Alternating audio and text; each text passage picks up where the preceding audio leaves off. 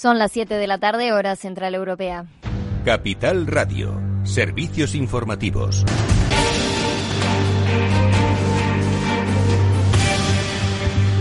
Buenas tardes. Aumenta la preocupación por los brotes detectados en Cataluña y se evalúa tomar medidas más estrictas. Solo en el territorio catalán se han registrado durante las últimas 24 horas 1.293 nuevos positivos de COVID-19, de los que 178 corresponden a la comarca del Segrià, 123 al Hospitalet de Llobregat y el área eh, metropolitana de Barcelona reúne al 68,5% de los nuevos casos, que son 884.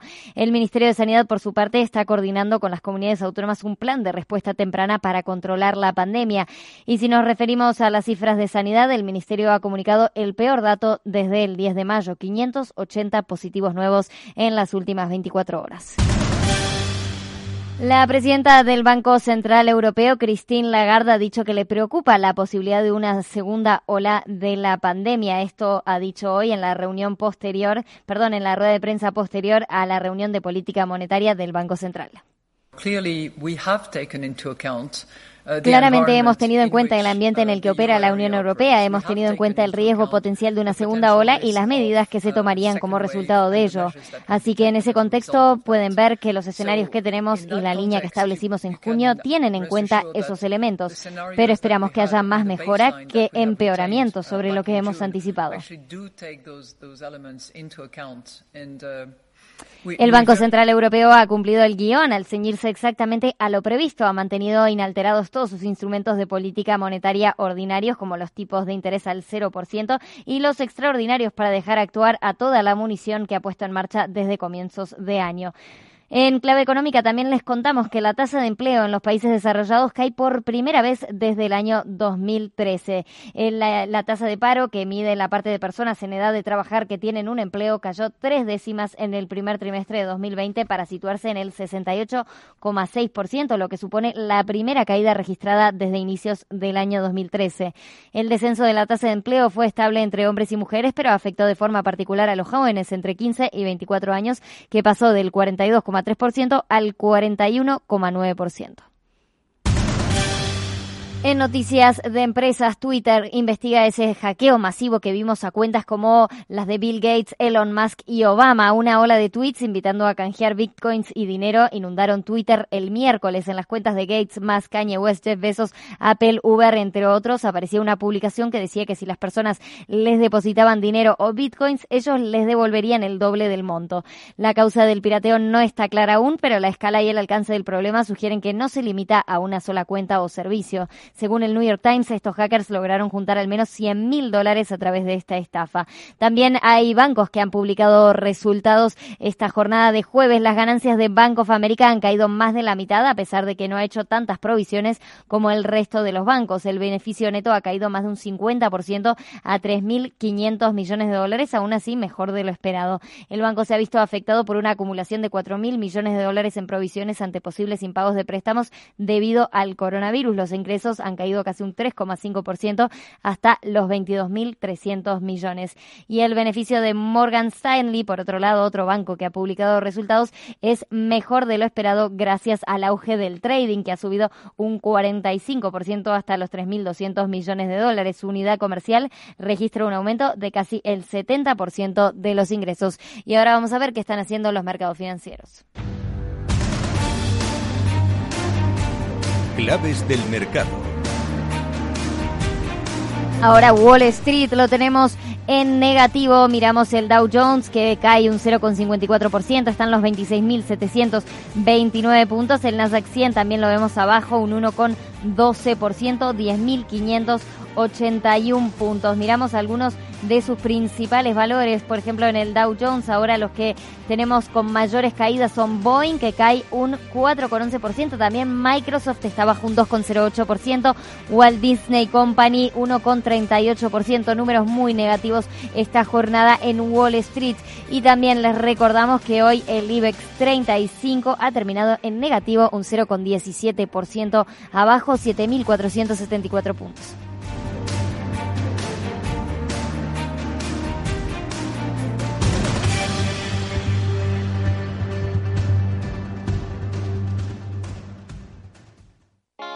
¿Está tu bufete bien posicionado en Google? El 77% de usuarios buscan los servicios que necesitan Internet. Si no te encuentran a ti, encontrarán a tu competencia. En comunicación jurídica llevamos 20 años ayudando a dar visibilidad a empresas del sector legal. Web corporativa, estrategias publicitarias, marketing en redes sociales. Infórmate en comunicacionjurídica.com o en el mail info arroba comunicacionjurídica.com. Comunicación Jurídica. Hacemos visible tu despacho. ¿Quieres aprender a invertir? En XTB encontrarás la oferta formativa online gratuita más sólida del mercado, así como una cuenta demo para que practiques hasta que estés preparado. Entra en xtb.es y apúntate. Producto difícil de entender. La CNMV considera que no es adecuado para inversores minoristas debido a su complejidad y riesgo.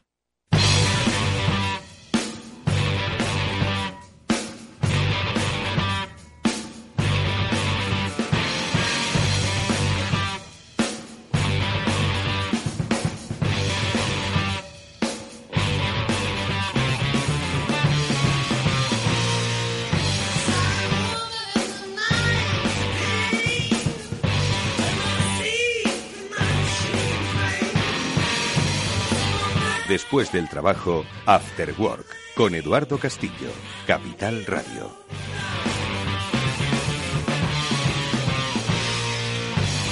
Hola amigos, ¿qué tal? Muy buenas tardes. Bienvenidos un día más a este After Work en Capital Radio que ya comienza con todos vosotros en directo y dispuestos a ayudaros a entender cómo va a ser nuestro mundo. Sí, es cierto que ya estamos en la nueva normalidad, teóricamente en la nueva normalidad, pero no acabamos de comprender cómo va a ser el desarrollo económico y empresarial pues de ese nuevo mundo. Bueno, pues nosotros os vamos a tratar de ayudar a entenderlo con algunas claves que creemos que son básicas o la base de todo negocio, que es comunicarte con los grupos de interés. Y esos grupos de interés, como ya sabéis, algunos los llaman los stakeholders, pero bueno, nosotros no vamos a ser tan estrictamente empresariales y vamos a hablar de comunicación en estos nuevos tiempos de post-COVID con nuestros empleados, con nuestros clientes, con la nueva sociedad. Y lo vamos a hacer con especialistas en comunicación. Enseguida vamos a saludar a Laura de la Fuente, CEO de Snippet, que con ella vamos, ya lo recordaréis de las últimas semanas de junio, vamos a inaugurar una sección de carácter mensual con la que vamos a daros pistas, claves, consejos,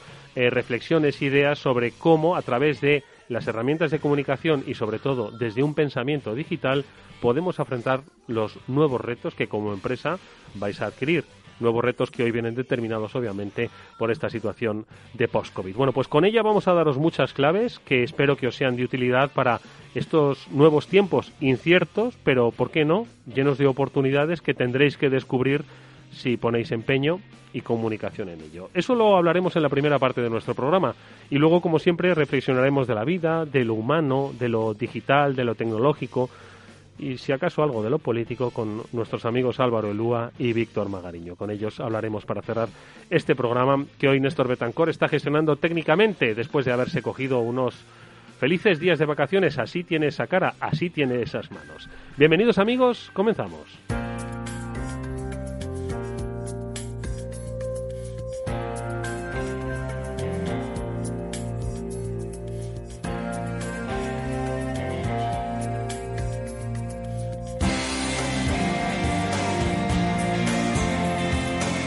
Bueno, pues ya está sentada en nuestra mesa Laura de la Fuente, ella es la CEO de Snippet. Como sabéis, Snippet es eh, pues una empresa puntera, líder, única, que descubrió que comunicar de manera personalizada a través de herramientas digitales podía ser la nueva forma de comunicar en estos tiempos de plataformas, rapidez, emocionalidad. Pues con ella eh, vamos a tener la fortuna de recibir, no sé si llamarlo, Laura, lecciones de vida eh, y de empresa porque nos vas a ayudar a entender y mucho, y sobre todo las empresas que nos están escuchando, que las cosas han cambiado, eso ya lo saben, pero que pueden aprovechar muchas de las cosas gracias a esos cambios, todavía quizás no han llegado a ello. Laura, buenas tardes. Hola, buenas tardes, Edu. Feliz de estar aquí otro día contigo. Claro que sí, porque hoy además es que vamos a tocar pues aspectos muy interesantes, ¿no? Que yo creo que a todos los que formáis parte de la empresa como empleados, como empleadores o como clientes o como vendedores os va a resultar, como digo, de mucha utilidad. Vamos a, eh, eh, si quieres, hacer una reflexión un poco rápida, ¿no? A modo de, recapitulación, ¿no? Las cosas han cambiado, las cosas han cambiado. De hecho, tú fuiste nuestra primera entrevistada, pues yo creo que en esos tiempos de confinamiento, ¿no? Que parecen lejanos, pero es que fueron anteayer, ¿no? Como quien dice. Nos diste una lección de cómo las empresas tenían capacidad de adaptarse a los nuevos cambios, sobre todo si pensaban en digital, vosotros partíais de una fuerte digitalización, pero sobre todo si seguíais avanzando en ese proceso, ¿no? Entonces, ¿en qué escenario vamos a recordárselo a quienes nos oyen, nos estamos moviendo para aconsejarles qué. Pues a lo mejor no podíamos eh, hablar de lecciones, yo creo que es más de experiencias. Como decíamos, yo lo que hago es intentar intuir tendencias, las probamos y una vez que las probamos venimos aquí y os las contamos, a ver si os podemos ayudar. Hoy vamos a traer algo muy fresquito, muy fresquito para estas tardes de calor porque se ha publicado el estudio de Cantar sobre audiencias post-COVID y consumo. ¿Qué es la buena noticia, Edu? Que un poco lo que hablamos el otro día se ha constatado con datos. Y como decíamos, vamos a probar las cosas que estábamos diciendo. Así que, ¿cómo hemos nosotros mm, re definido la empresa. Ya hablábamos, estábamos acostumbrados a trabajar con grandes compañías y empezamos a pensar en las pequeñitas y cómo van a cambiar estas metodologías. Entonces, como bien decías, vamos a hablar de cómo best practices o buenas prácticas, porque no queremos ser marketingianos, para que todos podamos afrontar lo que nos viene por delante y seguir monetizando, cambiar un poco el pensamiento y hacerlo más digital. Hacemos un, o me das una visión general de lo que ha dicho el estudio de Cantar, de esa, claro, es que eso es el maná, ¿no? Todo el mundo quiere saber ahora mismo cómo es el cliente, ¿no? Cómo es la audiencia, cómo va a consumir. Yo solo te digo que el titular que han utilizado es las marcas deberán adaptarse a un consumidor post-COVID. Eh, y yo creo que mi, mi, frase y con la que yo quiero definir un poco este espacio hoy es que vamos a hacer comunicaciones emocionales y propuestas de valor racionales. ¿Esto qué significa? Pues en un momento en el que las circunstancias siguen, siguen siendo completamente inéditas, que no podemos prever y no podemos. Absolutamente nada, sí. exacto, no podemos dar eh, resultados ahora mismo. De hecho, yo hace nada tuve que dar unos resultados a mi consejo en el que teníamos unas previsiones de caída de ventas de un 70% y como le estábamos, como, le estábamos comentando, hemos redefinido completamente los presupuestos porque hemos lanzado productos nuevos. De lo que les contamos en enero a los que les contábamos ahora es que no tenía nada que ver, ni por volumen de facturación, ni por la forma de facturar, porque nosotros hemos trabajado en un modelo en el que se ha abaratado eh, casi el ticket medio de las campañas que estábamos haciendo, pero a la vez habíamos optimizado costes y hemos limpiado inventario. ¿Qué significa esto? Pues que ahora lo primero que deberían estar haciendo tanto las grandes como las pequeñitas empresas es saber qué productos se están lanzando en el mercado y ver cuáles realmente son los que se están vendiendo. Ya no podemos tener tanto esto como antes porque los distribuidores ya no nos sirven como antes. Y tienes que olvidarte que el producto que te funcionaba en la era pre-COVID ya no necesariamente o quizás ya no te vaya a funcionar en la era post-COVID, Qué bueno que me has contado esto, porque una de las cosas que dice este estudio y de las que hablábamos nosotros también es del consumo racional. ¿Qué significa esto? De repente nos estamos dando cuenta que tenemos nuevos clientes en nuevos canales, pero con un consumo completamente diferente. El ticket medio se ha incrementado en algunas circunstancias. El cambio de las personas y del target, de repente los hombres van más a la compra físicamente, de repente hay un target de adultos mayores que son online que no nos esperábamos y sin embargo la compra es mucho más inteligente. ¿Qué ha pasado? Pues una de las cosas es que sí, el 5% de los usuarios comprábamos con promociones, ¿vale? Antes de que pasase esta crisis. Solo un 5% era completamente promocionero. Cuando había una promoción comprábamos. Durante el COVID, un 6%. Esta cifra yo no me lo esperaba. En el post-COVID, un 7%. Es decir, que estamos, a pesar de que la situación parece mejorar, sin embargo, como consumidores, estamos intentando hacer una compra más racional aún que la que hacíamos con la crisis. O sea que eh, es que eh, básicamente tenemos que empezar a incorporar eh, los resultados del análisis de la emocionalidad y, por supuesto, los ratios económicos ¿no? que se deriven de todo de ese nuevo cliente. Claro, ahora mismo ese cliente que ah, pues no se preocupaba ni mucho menos de las promociones, ahora van mirando con mucho más cuidado, con mucho más detenimiento. ¿no? De repente las marcas no pueden convertirse en promocionadas porque tampoco lo soportamos del todo. Tenemos que mirar muy bien qué productos tenemos ahora en el mercado. Pero lo que sí que es cierto es que no podemos perder el foco de la emoción. No le puedes decir al cliente ahora que te has olvidado de lo que ha pasado.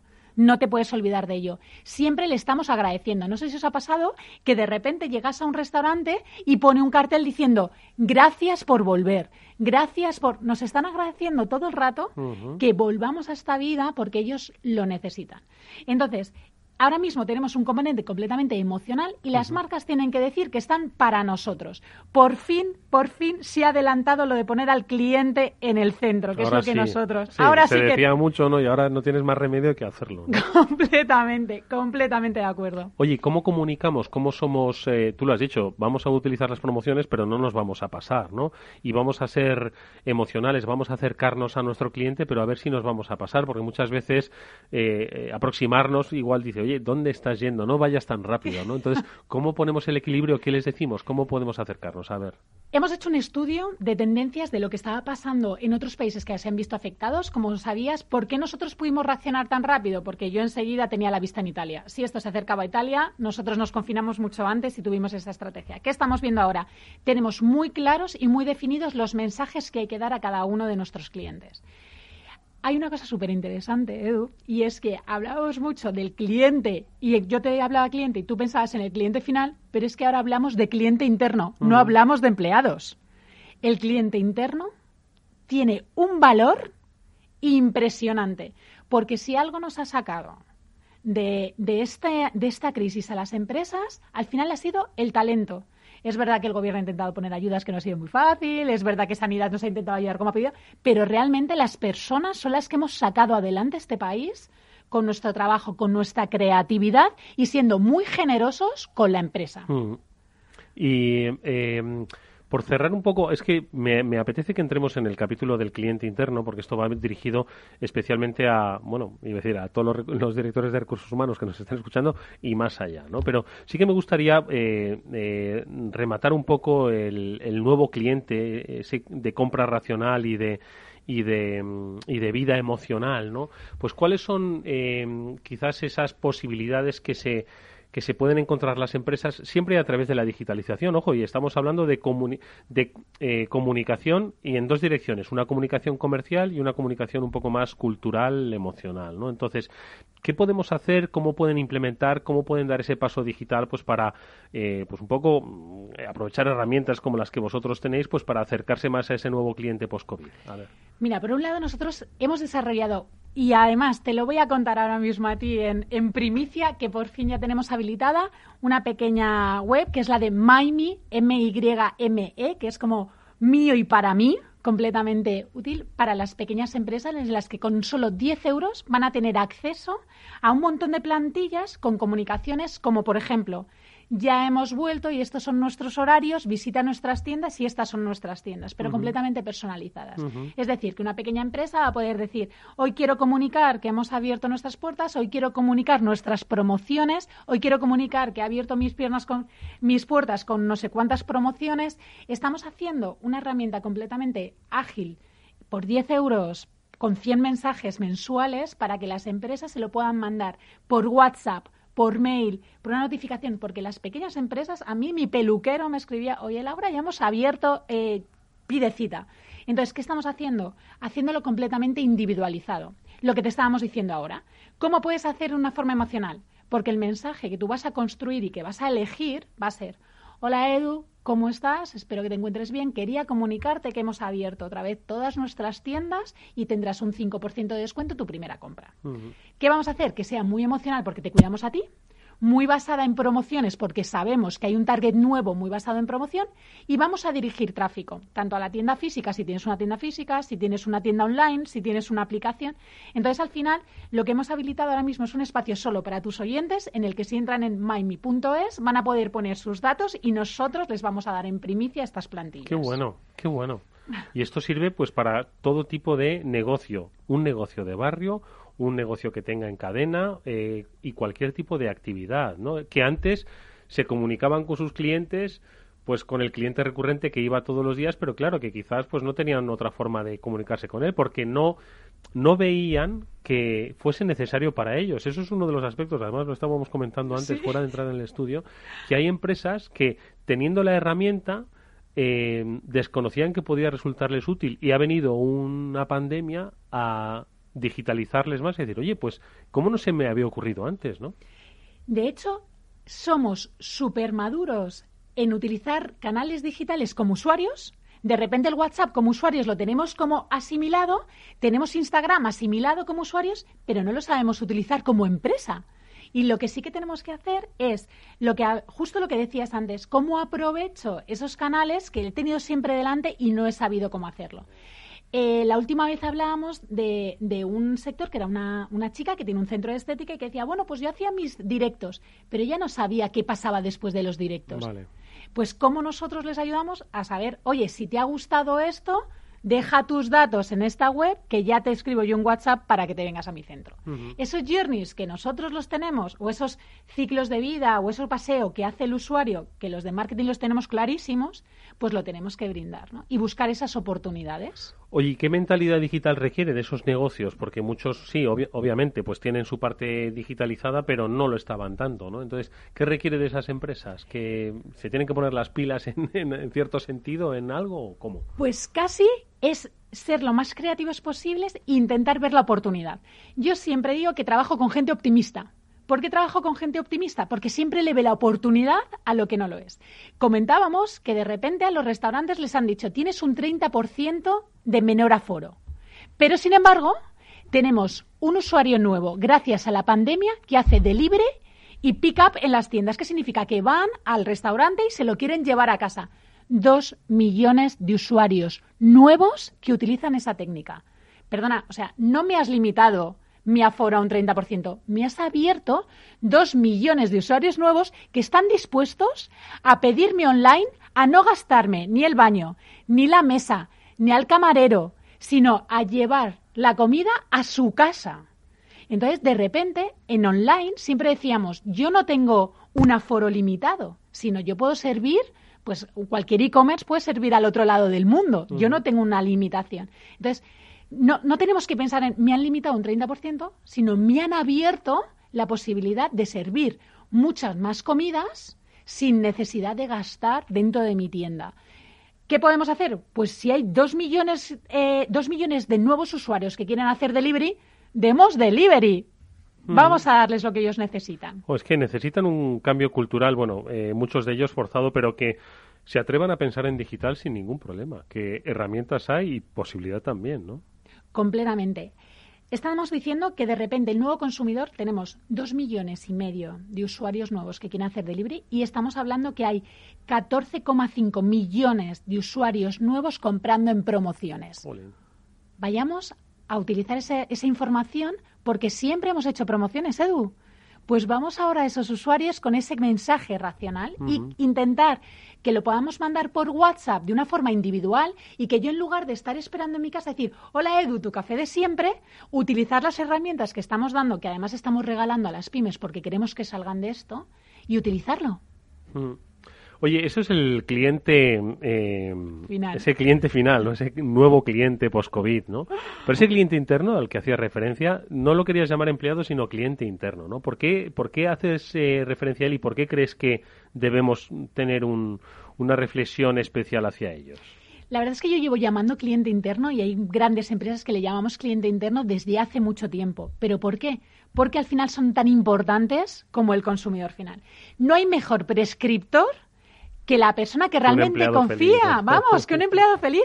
Yo decía, cuando yo doy informaciones, digo, imaginaros que yo, como CEO de la compañía, te digo, Edu, nuestra empresa va fenomenal, estamos creciendo exponencialmente, estamos, pero luego, sin embargo, va mi director creativo o la CTO o Tamara va a su casa y dice, bueno, no sabes qué más no va, ¿a quién van a creer? Aunque yo tenga los datos, yo sepa el crecimiento, siempre ella, ella es mi mejor prescriptora.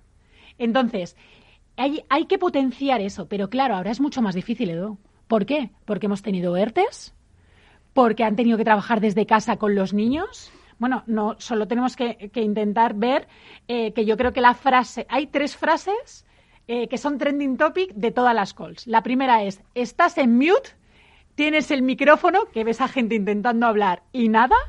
La otra es lo de los ruidos de los niños, sí, perdona que están mis pequeños, que esa es la otra, y la de, oye, eh, ¿alguien va a poner la cámara? porque si no vamos sin cámara, vamos todos sin cámara. Aquí eh, o todos a cara descubierta o todos en pijama. Así que bueno, hay ciertas cosas que ya han venido para quedarse, pero es verdad que ha sido complicado, ¿no? Mm. Eh, quitándole la parte irónica, ha, sido, complicado. De hecho, yo estoy muy acostumbrada a trabajar a deshoras porque trabajamos con Latinoamérica, estoy todo el día con el móvil. Pero la gente decía, no puedo diferenciar mis responsabilidades en el trabajo con mis responsabilidades porque es que todo se me está mezclando, ¿no? Entonces, bueno, yo creo que es interesante que empezamos a pensar que son nuestros clientes más fieles y a los que tenemos que retener, porque además conocen todos nuestros problemas dentro de una compañía. A mí lo primero que hice cuando surgió esta pandemia es sentarme con los directores a ver cómo íbamos a sufrirla. Evidentemente, Javier, que es el director de producción, me dijo, vamos a dejar de hacer rodajes, Laura. ¿Qué cambiamos? Y entonces el director creativo dijo, pues vamos a trabajar en ilustraciones. Vamos a utilizar tu equipo de edición para transformarlo. El responsable de sistemas, vamos a llevar todos los equipos para que la gente trabaje. Pues este tipo de decisiones al final te lo solventan ellos. Te lo solventa. Entonces, ¿qué vamos a hacer? Si cualquier empresa que vaya a abrir eh, sus puertas tiene que estar preparada. Nosotros abrimos el 1 de julio, el 100% de los empleados. Fuimos los primeros en salir, pero también teníamos ganas de volver a la oficina. Yo, como te comento, te voy a contar todo lo que hemos hecho. Al final, mi inversión, y, hablo de inversión, porque para mí es una inversión, no es un gasto. Mi inversión en acondicionar la oficina ha sido 6.500 euros. ¿Vale? Para una empresa pequeñita, somos 28 empleados, pues es una inversión que hay que hacer. ¿En qué lo hemos hecho? Primero, por supuesto, en tomar todas las medidas de seguridad que, nos ha dicho eh, que nos ha dicho el gobierno y sanidad. También hemos contratado un servicio externo en el que nos han asesorado en todo momento. Hemos hecho test que no estábamos obligados para que nuestros empleados estuvieran tranquilos. A todos los empleados que tienen conciliación familiar les hemos dado el beneficio de hacerlo. Hemos hecho turnos para que no se junten en la entrada. Hemos hecho turnos para que no cojan pues el transporte público en momentos complicados. Exacto. Y luego hay otra cosa muchísimo más importante y es que les hemos dado formación, porque la empresa pone a disposición de ellos unas herramientas, pero luego son ellos los que tienen que comprometerse con la empresa y con sus compañeros para cumplirlas. Entonces, le hemos, hemos dado formación. Es decir, que hemos buscado una metodología para que esa formación sea subvencionada. Entonces, hay 2.800 euros que nos han subvencionado para dar esa formación a los empleados, que siempre hay medidas para poder optimizarlo. Entonces, al final, la inversión Pre-COVID fue de 2.000 euros desplazar todos los equipos, asegurarlos, buscar nuevas herramientas para traspasar información y luego acondicionar. En total, la inversión que hemos hecho para que nuestros empleados estén felices, pues ha sido un 10.000 euros que no estaban en nuestro PNL y que además hemos tenido un menor ingreso. Pero yo creo que es una gran inversión porque nos hemos dado cuenta que trabajando juntos en algunos momentos somos más eficaces. Habéis creado un entorno eh, seguro, eh, post-COVID para que ellos se sientan que después de ese esfuerzo la empresa lo ha reconocido. Pero ¿cómo os dirigís a ellos? Eh, ¿Cómo os comunicáis con ellos? ¿Qué les decís a ellos? Es interesantísimo cómo vas aprendiendo de las frustraciones de cada uno, porque al final somos personas y ese es el core de nuestra esencia. Hay que pensar que cada uno ha vivido su frustración de una forma diferente. Pues lo que comentaban, los que tienen tres hijos, los que tienen uno, los que eh, tienen una habitación los que tienen una habitación contratada y no tienen una casa con jardín, los que han tenido familiares en circunstancias. Mm. Entonces, cada uno es una persona. ¿Cómo lo hemos hecho? Hablando con cada uno de ellos, dándole formación, escuchándoles. Algunos tenían más ganas de volver, otros tenían menos ganas de volver, dándoles seguridad, pero eso sí, alineados a la empresa. Y lo que también tiene que aprender la empresa es quién es tirador y quién no lo es. O sea que también tenemos que buscar esa sensibilidad y tenemos responsabilidades todos. Uno responsable de aportar valor y otro de un espacio seguro. Y a partir de ahí, construir estrategias. ¿Qué hemos hecho? Asesorar a nuestras empresas, a las empresas que estamos, con las que estamos trabajando. Ahora con Sanitas tenemos un proyecto en el que ellos han dicho, oye, nosotros tenemos médicos que han estado al pie del cañón. Tenemos a gente que ha trabajado en sus casas. Tenemos a gente que ha estado en ERTE. Tenemos a gente que está full time. Tenemos a gente. Entonces, ¿qué vamos a hacer? Con una tecnología vamos a dirigirnos por su nombre a cada uno de ellos, dependiendo de si han trabajado desde casa, si han tenido un ERTE, si han estado en primera línea. Un mensaje completamente diferente del CEO uno a uno utilizando tecnología y con tres horitas. es fácil hacerlo, sí. Vosotros lo habéis demostrado, vamos, es lo que hacéis. Con tres horitas la gente se siente especial y es que es verdad. Y el, y el CEO quiere invertir en eso. En decir, yo me puedo equivocar, pero la tecnología no se equivoca. Y yo te voy a decir, Edu, que has estado al pie del cañón, que has, eh, has dejado a tu familia en peligro, te hemos puesto todas las medidas, pero aún así te quiero dar las gracias personalmente. Y eso es lo que hay que hacer. Y estamos preparando los mismos mensajes para que las empresas, nada, por 10 euros se lo puedan mandar a sus empleados. Y, poder personalizar y poder dar las gracias y decir que ya es un sitio seguro, que hemos implementado todas las medidas de seguridad, etcétera, etcétera, etcétera. ¿Tú crees que todavía hay empresas que piensan, bueno, sí, yo está muy bien todo lo que me está contando Laura, dice, pero es que mi producto no, no, no es tan emocional, entonces quizás sea como pasarme demasiado la confianza con, con el cliente y con mi cliente interno también. Todavía hay gente que lo piensa, seguro, ¿no?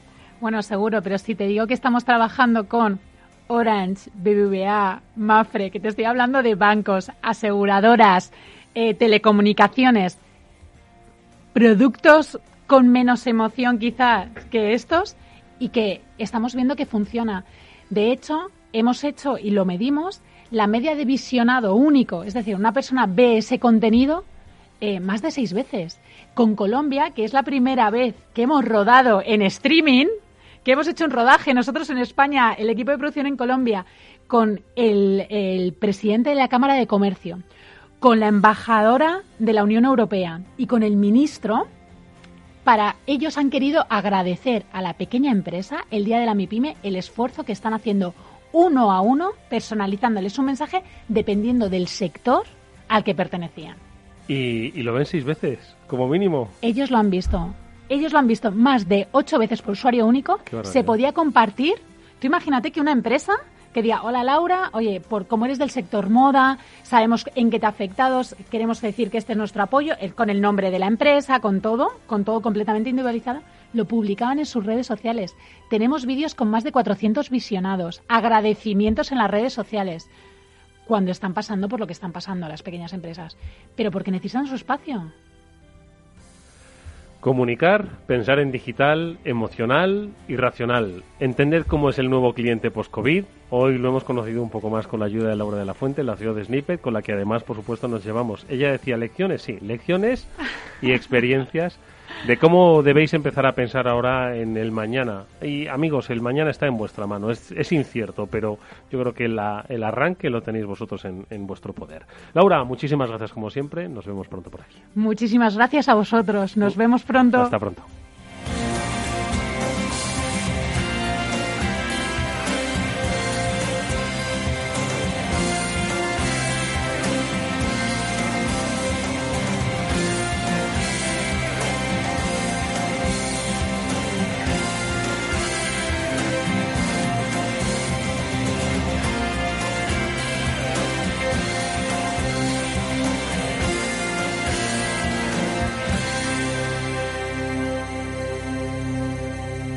Eduardo Castillo en Capital Radio, After Work. Los datos son el petróleo de nuestro tiempo. ¿Quieres saber cómo el Big Data está cambiando nuestras empresas y nuestras vidas? Capital Radio, Piper Lab y la red de mentoring de España presentan Data is in the Air el primer libro que recoge la transformación digital que viven las empresas españolas contada por sus protagonistas. Data is in the Air, un libro para leer este verano y que también se escucha. Necesitas saber por qué los datos son el nuevo capital. Busca el libro en Amazon o pregúntanos por él. Data is in the Air. El Instituto Tecnológico Telefónica te forma en nuevas profesiones. Formación profesional oficial y 100% online. Consigue el título de técnico superior en desarrollo de aplicaciones web o en multiplataforma y aprovecha las prácticas en el grupo Telefónica o en empresas colaboradoras. Infórmate en institutotecnológico.telefónica.com. Matrícula abierta.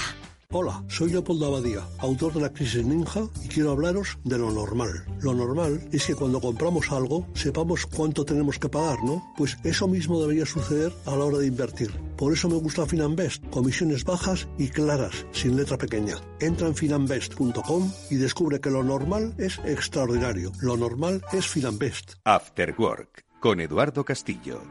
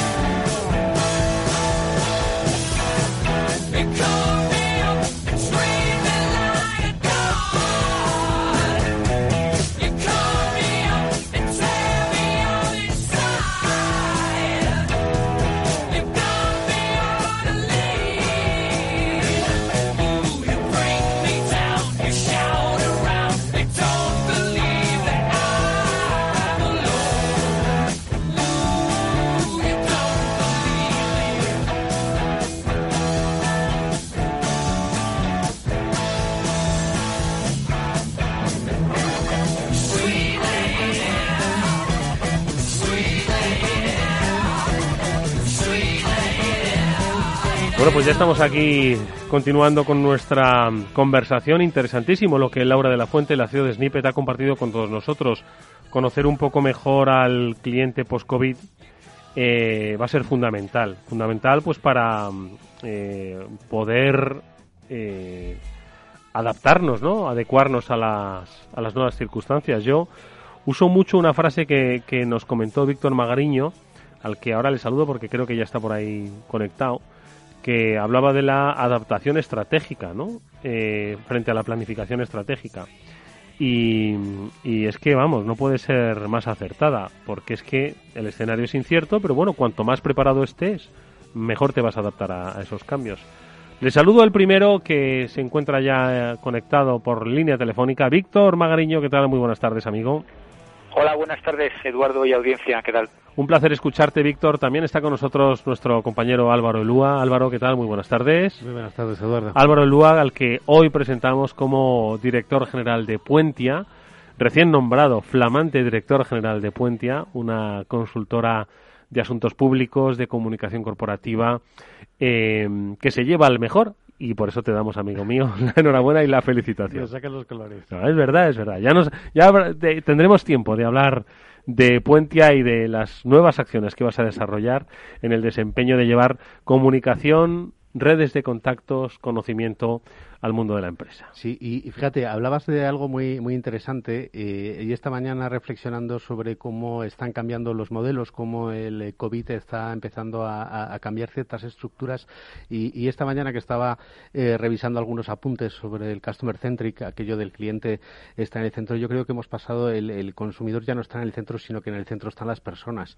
y es algo que es una, una lección aprendida que, que las empresas tienen que que empezar a, aplicar, porque no hablamos solo de consumidores, hablamos de, de personas y, como decíamos antes, hay, eh, igual que hablamos de consumidores externos y, internos, grupos de interés, eh, yo creo que tenemos que empezar a, hablar de, cada una de las personas. cada una siente de una forma distinta. Me gustaría preguntarle eso precisamente a Víctor. Víctor, que mm, todo el mundo que nos sigue con regularidad sabe que es el tío que mejor vende de este país y que él ha vendido de todo, como él dice, ¿no? Dice, yo he vendido caramelos, he vendido películas y he vendido cosas digitales, ¿no? Y ahora, pues es uno de los profesores más reputados que hay en marketing digital en las mejores escuelas de negocio de nuestro país y del extranjero. ¿eh? Eso vaya por delante.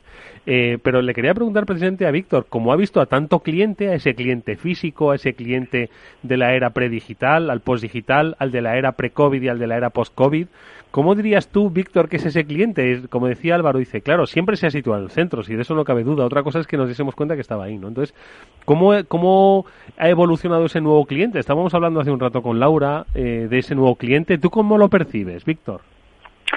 Pues mira, Eduardo, agradecerte los cumplidos como siempre, ¿no? Cuando me llamas gurú de cabecera y todo eso que me encanta. Verdad, es verdad. Me, hace, levanta el ego tremendamente y tal, ¿no? Que siempre es bueno, ¿no? Ahora que hace tanto calor y, tras pandemia.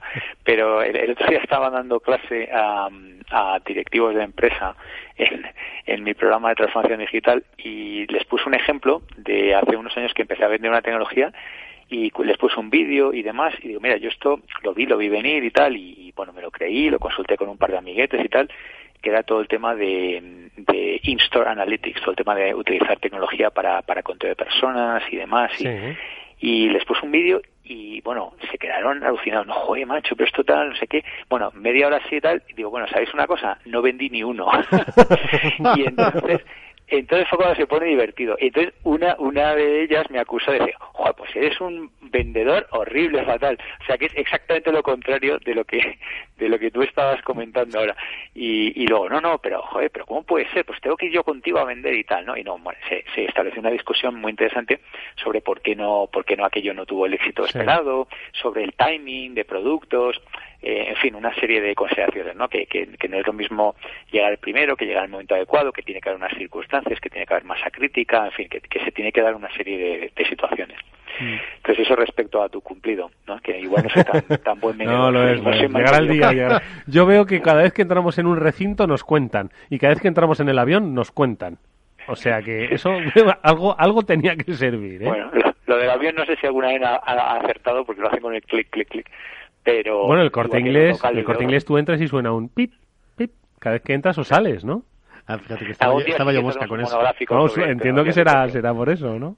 Oye, ¿y ese cliente, y ese nuevo cliente, Víctor, cómo es? A ver. Pues mira, eh,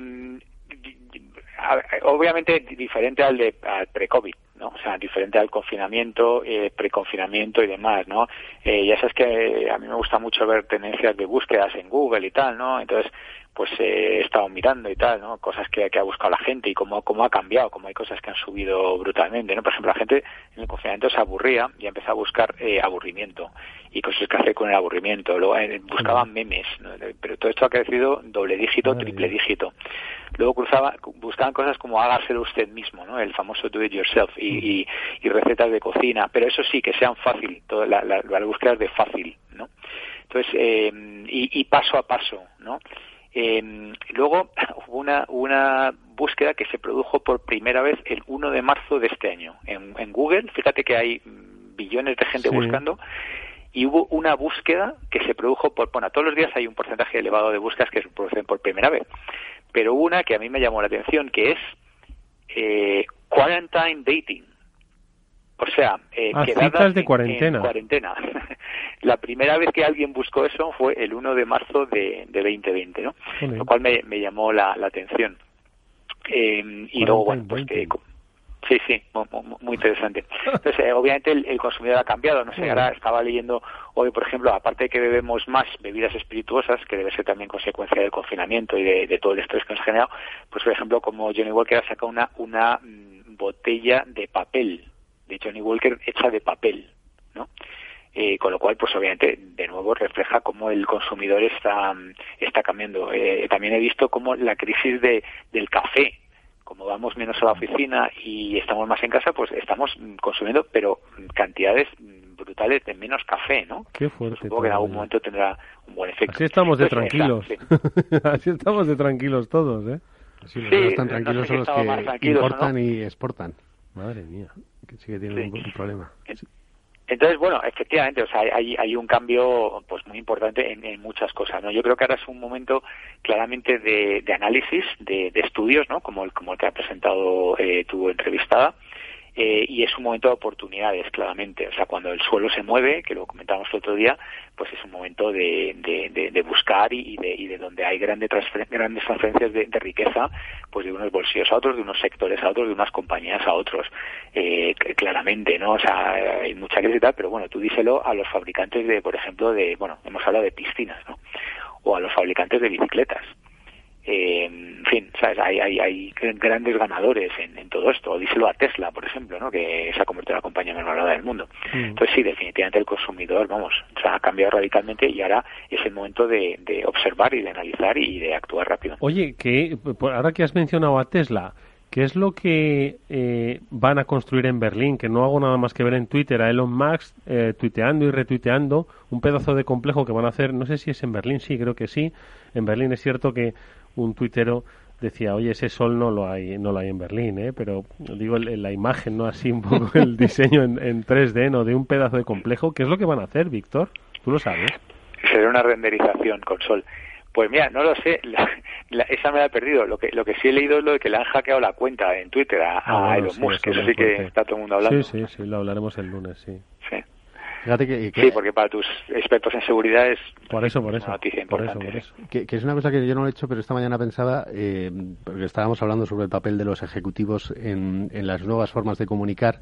Hablaba precisamente con un cliente que intentaba poner en valor la figura de su primer ejecutivo, que era un hombre que, que, que hasta el momento tenía poca visibilidad y que querían relanzar a al, al, ruedo ¿no? de, la, de la comunicación. Y, y, yo me planteaba la reflexión de, yo no sé si Elon, eh, si, si el señor Musk tiene más eh, seguidores o no que el propio Tesla, porque es cierto que él es eh, infinitamente activo, en, sobre todo en Twitter. Y, y, yo creo que incluso tiene mayor notoriedad que la propia marca. Así que son cuestiones interesantes sobre, sobre cómo llegaría a alcanzar. su mensaje va más allá de la propia, de la propia marca. Mm. Estoy aquí buscando si se habla de una Gigafactory. Sí, exactamente. Lo he buscado rápidamente, Gigafactory. Yo, ya sabes que yo rápidamente más Google que Twitter, pero sí, se habla de Gigafactory. bueno, es que tienen que hacer muchos coches, ¿no? Porque, claro, cuando eres eh, el, eh, adquieres la, la mayor valoración por coche producido del mundo de largo, que no sé si hablamos de esto otro día, eh, pero estás hablando de 280 mil dólares por coche fabricado. Eh, en valor en valor bursátil cuando el siguiente competidor que es Toyota está en 22.000 y, y luego Daimler con 15 Volkswagen con 9 Ford con 6 y General Motors con 5 entonces bueno lo que tienes que hacer es construir muchas fábricas muy grandes porque a coche te, te, valora el mercado en 280.000 con lo cual le estás untando el moro a todos tus competidores de largo ¿sabes? Mm, mm. qué barbaridad la bueno pues sí una factoría de Tesla que es el diseño ¿no? que se podría hacer en en, en Berlín, ¿qué le vamos a hacer? Oye, por cierto, quería poner una cosa que me ha traído Álvaro, que estoy viendo ahora mismo que ha triunfado en, en redes sociales, eh, y es que al parecer, pues, la verdad es que no lo he oído. ¿Qué, es lo que nos has traído? Te ríes, y creo que está siendo, está revolucionando las redes ahora. Venía, venía en el autobús y, y, bueno, yo que he sido, yo he trabajado durante muchos años en televisión y he sido de los que ha padecido eh, esas conexiones en verano en las zonas de alto riesgo por aquello del calor, pues en el canal 24 horas de televisión española han dado paso a, un compañero en Toledo y, bueno, esto es lo que se llama un tortazo al editor de, noticias. Vamos a ver si lo podemos escuchar. La alerta es amarilla. Buenos días, pues sí, eh, buenos días desde Toledo, una ciudad en la que la noticia real, un 16 de julio, sería que no hiciera calor. A esto le llama la EMET alerta amarilla, efectivamente, como dices, que es que va a hacer una temperatura máxima aquí en Ciudad Real de 37 grados, casi ni fiebre en términos de temperatura corporal. Un grado más, 38 va a hacer en los valles del Guadiana y del Tajo.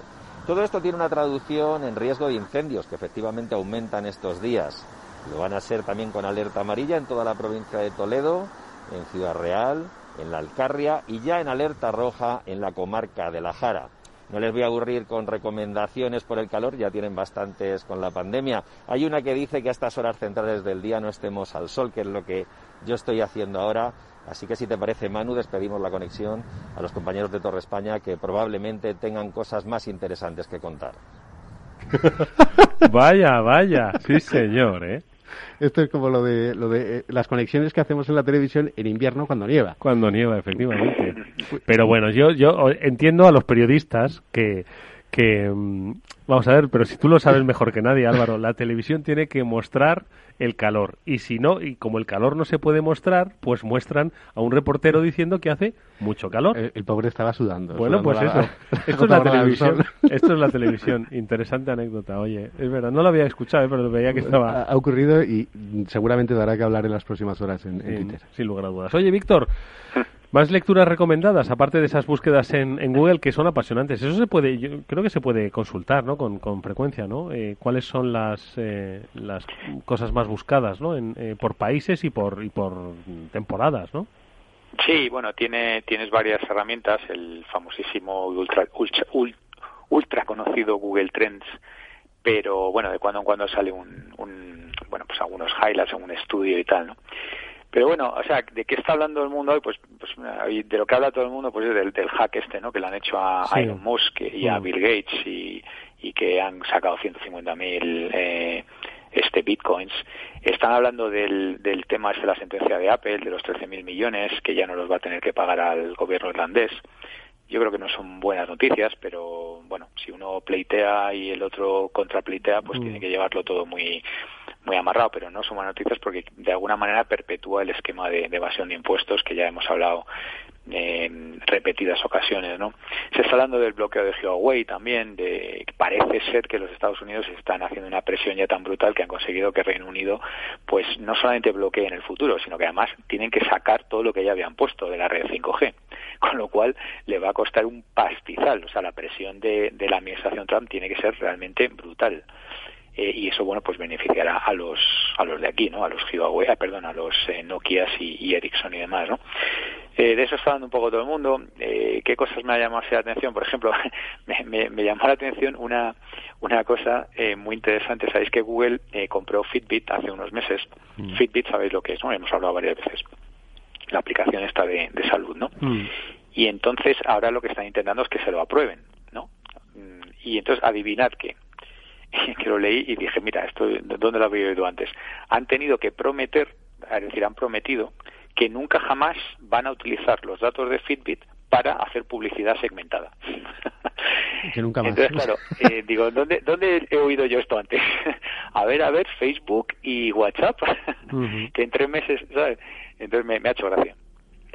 Que hablamos antes de los datos, fíjate que los he buscado. A Tesla eh, le tiene seguidores en Twitter eh, 5.791.000 y a Elon Musk eh, 36 millones. 36 millones. 924.000. Fíjate. 36 millones de personas. Sí. O sea, ¿qué, qué- qué- Qué dónde- responsabilidad. ¿Dónde, está la marca? ¿Cuántos le siguen a Trump? A ver, que sois rápidos con la tecla. A ver. Y fíjate, yo, soy, yo sigo a Trump. Ese es POTUS. El, el, Sí. el- hay que buscar POTUS. A ver, Potus. ¿No, no es eh, real Donald Trump? A No, ver. es POTUS. Bueno, Bueno, Potus, Potus, sí. Es que tiene, pero tiene, es cierto que tiene perfil en. Yo creo que es en- el real Donald Trump. President of the United States, POTUS. Sí, es 30 millones. 30 Ya, pues millones, el- 827. vale, 30 millones. Lo que pasa pues- que es cierto que luego tiene perfil en, en otros idiomas. No, yo digo, en la cuenta de Donald Trump, o yo soy uno de los 83 millones de idiotas que estamos siguiendo un fake, o, o Pues- arroba real Donald Trump. El, el POTUS, es decir, el perfil Sí, del presidente pero de esa los es la oficial, Unidos. ¿no? Eh, Que sí, que sí, que... yo tengo POTUS. que POTUS. este es el que... President Trump, claro, 30 millones. Pero aquí yo tengo a, no lo sé, a real Donald Trump. Sí, que- es verdad. Yo creo que utiliza las dos, porque yo también Sí. me acabo de ver un, un slide que tengo de, y que, que tuitea como Real Donald Trump también, pero también usa POTUS. O sea, POTUS es como más oficial, ¿no? Sí, exactamente. Como presidente y el otro es como más personal, pero, Sí. pero utiliza los dos. ¿eh? Donde, donde, ¿Y cuántos tiene Real Donald Trump? 83 millones. Tres millones. 83. Ah, 83. 83. Por eso, por eso. Y Pues solo, solo sigue a 46. ¿A 46 tíos? solo sigue a 46. A ver. Eso es lo, lo curioso. Es curioso, ¿no? Sigue a su vicepresidente, bueno, a la gente de su... De su De todas formas, después de lo que ha pasado, eh, lo contaba José Antonio González, eh, el director del Kernel, eh, gran periodista de esta casa. Eh, seguirle en Twitter también. Mm, No sé si va a llegar a 83 millones, pero unos pocos más debería tener. Y, y él destacaba el- la leche, con perdón, que se había dado en el, en el mercado After Hours, eh, Twitter, precisamente por, por esta vulneración. Por este hackeo. Sí, sí, por esta vulneración. Es bastante. Al final, es- aquí se ve el poder de la comunicación y, el riesgo de la ciberseguridad, que es algo que eh, reivindicamos eh, cada lunes, ¿no? Eh, y es que eh, lo que le ha pasado a Twitter, solo la inocente, eh, en- inocente, digo, porque es que técnicamente seguro que ha sido complejo, pero se ha logrado hacer. Y han logrado hacerse, no han entrado con pistolas en ningún banco, no han puesto una bomba y no han entrado con amenazas ni con simplemente han usurpado la identidad de personajes de referencia y han pedido dinero en Bitcoin. Es decir, eh, comunicación, acceso y gente de referencia, nada más. El, el crimen más limpio de la historia. Entonces, yo creo que nos tiene que hacer una idea de los está- riesgos a los que nos enfrentamos. ¿Sabes quién dice que está detrás, no? ¿Quién? ¿Alguno de los del eje del mal? Los rusos, dice, eh, no sé si lo, lo habéis leído, hay No. una agencia famosa que interpuesta Hombre, es cierto que siempre, siempre que pasa algo eh, en materia de ciberseguridad así de carácter mm, como muy planetario, siempre se dice que son los rusos, los chinos, los de Corea del Norte o los... En Sí. fin, y Bueno, los expertos ahora- en seguridad dicen que, que, que, sí y, y que no, ¿eh? Quiero decirte que al final no. Parece que ahora van detrás de la, de la vacuna del COVID y que han, han hecho unos ataques muy duros para intentar eh, hackear la, la fórmula que han inventado en, en Reino Unido. Y dice que están utilizando la- una versión así un poco chapucerilla para la sacar la propia vacuna ellos. Sí. Se llama Cozy Bear, Cozy Bear, el como, como osito confortable. Mm. Es un grupo que ya que ya intervino en, en algún otro escándalo de estos de, de hackeo bastante potente. Pero vamos, ahora yo creo que está claro que hay una la ciberguerra por debajo es la, la antigua Guerra Fría, ¿no? O sea, están ahí intentando hackearse mutuamente, por eso viene lo de Huawei y todo esto, ¿sabes? O sea que No, pero hombre, A ver. vamos a ver, esto pone en riesgo muchas cosas. Eh, creo que ya había, había sucedido, lo- me lo recordaba Pablo Sanemeterio, nuestro especialista de ciberseguridad, que todos los lunes con Mónica Valle pues están aquí al pie del cañón, pues que también hackearon hace tiempo la, la cuenta de, de AFP, si no me equivoco, en la que pues se puso un tuit poco menos que decía que Obama estaba pues mm, muerto o que estaba a punto de morir. Es decir, que el manejo de información aquí lo han hecho para sacar dinero, pero imaginaos que entran eh, o hackean la cuenta de Real Donald Trump, ¿vale? Y con 83 millones de seguidores y la trascendencia que tiene como personaje. Y dice cualquier cosa eh, sobre la guerra comercial, sobre circunstancias geopolíticas o estratégicas. Es que es el día. Sí, sí, es que lo que estamos hablando al final es un secuestro de identidad eh, como, como el que pudiera ser de una persona a la que obligas a... En el siglo XX te colocaban delante de una cámara y te apuntaban con una pistola y te obligaban a decir eh, X o Y. Pues de repente te secuestran tu identidad y puedes lanzar un mensaje y liarla, liarla muy parda. Porque al final es cierto que vivimos en un mercado ahora mismo que vive de la susceptibilidad de, de, de todo. Es decir, eh, un mensaje puede cambiar eh, bueno, lo, lo, vimos, ¿no? Cuando cuando el Banco Central Europeo lanzaba un, un, mensaje que ni siquiera era aclaratorio de nada, como las bolsas de repente eh, se daban la vuelta, ¿no? Pues eh, lo mismo ocurre con las redes sociales y más cada vez que habla el presidente de los Estados Unidos, imagínate. supongo que lo que habrá que controlar en el tiempo será pues la capacidad que tienen de impactar ¿no? de manera inmediata las, las noticias falsas, las noticias verdaderas, ¿no? el control de la, de la inmediatez, no tanto de la de la información, sino del efecto de la misma, ¿no? Sí, volvemos al viejo debate que lo que tenemos que empezar es a cultivar el espíritu crítico de aquel que recibe la información. Es decir, eh, no, no solamente eh, hacer caso de aquellas informaciones que por H o por B pensemos que se adecúan a nuestra forma de pensar, que es muchas veces de lo que se aprovechan eh, las noticias fake, sino de verdad tener espíritu crítico y, saber que, que, uno tiene que empezar a contrastar, porque no todo lo que mm. uno lee es verdad. Y la verdad es, es un bien que, que vuelve a recuperar un valor maravilloso que, que es infalible, claro. Amigos, nos vamos a ir. Víctor, querías hacer una reflexión de 30 segundos. De ¿eh? acuerdo con Álvaro. Eh, completamente de acuerdo, ¿no? El noventa y tanto por ciento de las cosas las eliminan los algoritmos, pero de ese poquito que queda, pues efectivamente hay que aplicar criterio y al final vamos al tema de que hablamos ya, de la confianza, ¿no? De la fuente y contrastar y tal. Bueno, pues mucho ojo, amigos, con lo que leemos y pues siempre contrastar y segundo factor de autenticación si es nuestra seguridad o segunda comprobación si es la información. Álvaro Lúa, muchísimas gracias, Un abrazo, buena semana. Víctor Magriño, muchas gracias, amigo, cuídate mucho. Igualmente. Amigos, nos vamos hasta el lunes, que insisto, volveremos con eh, nuestro programa de ciberseguridad hablaremos de este tema, qué es lo que ha pasado, qué es lo que puede pasar. Todo ello con Pablo Sanemeterio y con Mónica Valle. Será el lunes a partir de las 19 horas aquí en la sintonía de Capital Radio. Hasta entonces, sed felices. Adiós.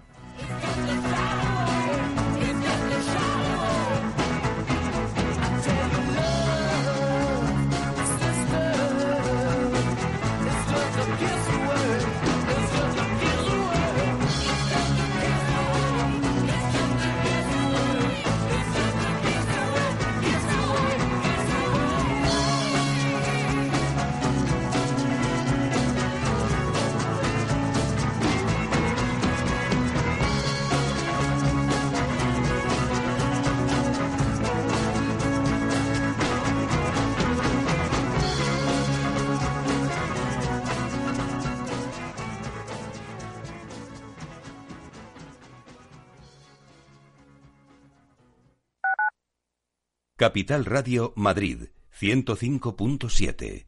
Soy de Cercedilla y aquí sabemos de naturaleza. Por eso este verano te invito a pedalear por el Valle del Lozoya, a conocer el Parque Nacional Sierra de Guadarrama y el Alledo de Montejo, a recorrer la senda del Genaro en el Atazar, a navegar en el Pantano de San Juan, a hacer del surf en el río Alberche en Aldea del Fresno y a pasear por nuestras dehesas de Cercedilla, claro. Estas vacaciones, la naturaleza de Madrid nos está esperando. Vamos a disfrutarla porque juntos somos un mejor Madrid. Comunidad de Madrid. Ahora más que nunca tienen un propósito. Marta, Pedro, Lucía. Seres extraordinarios que con pequeños gestos, como cerrar el grifo mientras enjabonan, cuidan el agua. Únete a ellos. Descubre tus superpoderes en canal de Isabel. El poder está en tu mano. Cuidando el agua, cuidamos de todos. Canal de Isabel II. Capital Radio. Siente la economía.